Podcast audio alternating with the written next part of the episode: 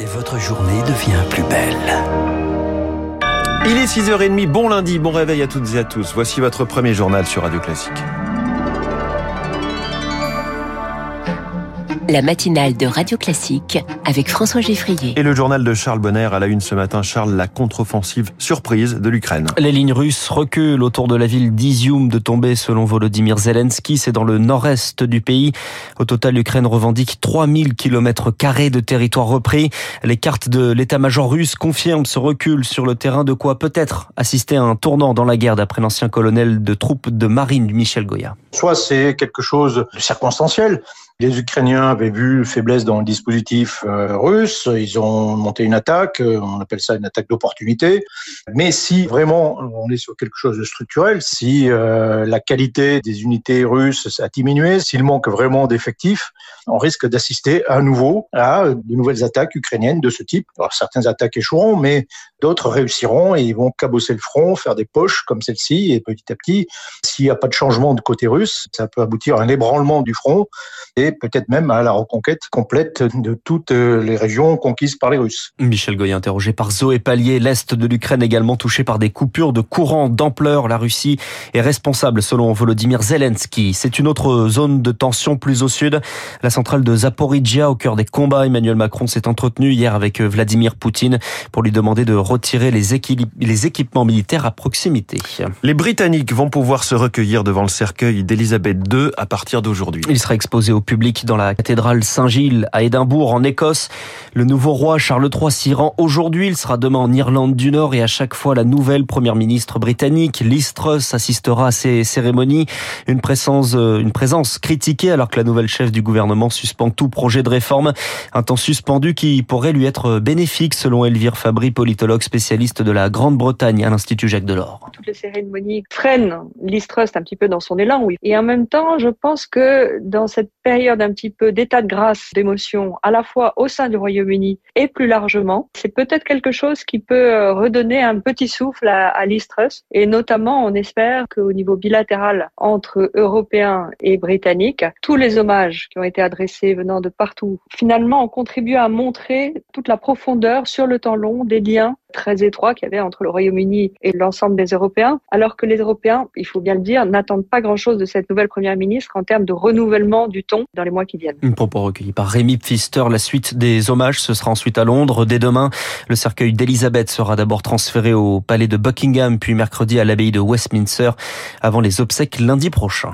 Le procès en appel des attentats de janvier 2015 à Paris s'ouvre aujourd'hui. Les attentats de Charlie Hebdo, de Montrouge et de l'Hypercacher.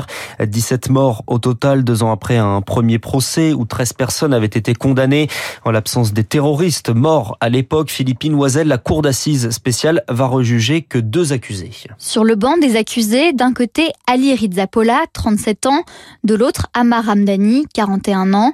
En première instance, ce sont eux qui avaient écopé des peines les plus lourdes, avec 30 et 20 ans de réclusion criminelle.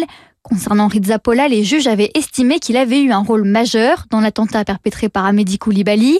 Il l'a aidé à vendre une voiture dont l'argent a servi à acheter des équipements pour le terroriste, lui encore qu'il l'a aidé à rechercher des armes, des armes qu'aurait directement fourni l'autre accusé, Amar Ramdani, qui clame son innocence.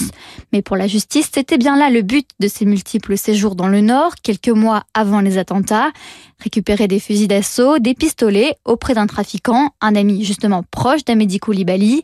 Pour cette deuxième instance, Ali Rizzapola a pris de nouveaux avocats et on sait déjà que la défense d'Amar Ramdani plaidera de nouveau l'acquittement en raison, selon elle, du manque de preuves.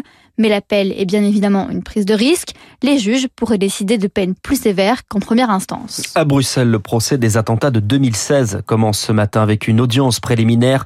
Dix personnes sont jugées, dont Salah Abdeslam, condamné à la perpétuité dans le procès du 13 novembre. Les attentats de l'aéroport de Zaventem et du métro de Bruxelles avaient fait 32 morts. Résultat toujours partiel en Suède, élection législative qui se tenait hier. Les résultats définitifs seront connus seulement mercredi sur 95 50% des bureaux de vote. Le bloc mené par la droite et l'extrême droite est en légère avance sur la gauche social-démocrate au pouvoir. Olivier Dussopt et Carole Grandjean, sa collègue chargée de la formation et de l'enseignement professionnel, reçoivent les partenaires sociaux aujourd'hui. Ils présenteront leur feuille de route sur laquelle est indiquée la réforme de l'assurance chômage, projet décrié par les syndicats avec comme objectif du gouvernement d'atteindre le plein emploi en fin de quinquennat. Et on en reparle dans l'édito écho de François Vidal tout à l'heure à 7h10. On en parlait dans la météo, Charles, la chaleur revient aujourd'hui. Avec des pentes à 38 degrés dans le sud-ouest, les deux tiers du pays, euh, les deux tiers sud du pays dépassent 30 degrés. La faute à l'ouragan Daniel, Daniel en plein océan Atlantique, désormais rétrogradé en dépression. Alex Romagnac est météorologue, président de Prédicte Service. Cette dépression Daniel hein, fait remonter euh, du sud un air très chaud et tropical. En quelques jours, on peut gagner 15 à 20 degrés du fait de cette arrivée brutale euh, d'air chaud émis. Un certain nombre de records de température maximale euh, pourront être battus. Cet euh, énième coup de chaleur, même s'il va être assez court, et malheureusement la traduction de ce qui était écrit dans les, rapports du GIEC qui indiquait une multiplication des, des, coups de chaleur, des canicules avec un peu plus de fréquence, un peu plus d'amplitude, conséquence du changement climatique. Alex Romagnac, jouant par Elodie Wilfried. Et puis Carlos Alcaraz devient le plus jeune numéro 1 mondial du tennis. À seulement 19 ans et 4 mois, il remporte l'US Open face à Casper Ruud en 4-7, souvent comparé à son compatriote l'espagnol Rafael Nadal, lui promet d'autres titres majeurs dans les années à venir. Merci, c'était le journal de 6h30 de Charles Bonner. Il est 6h36, on parle TGV et fuite d'eau dans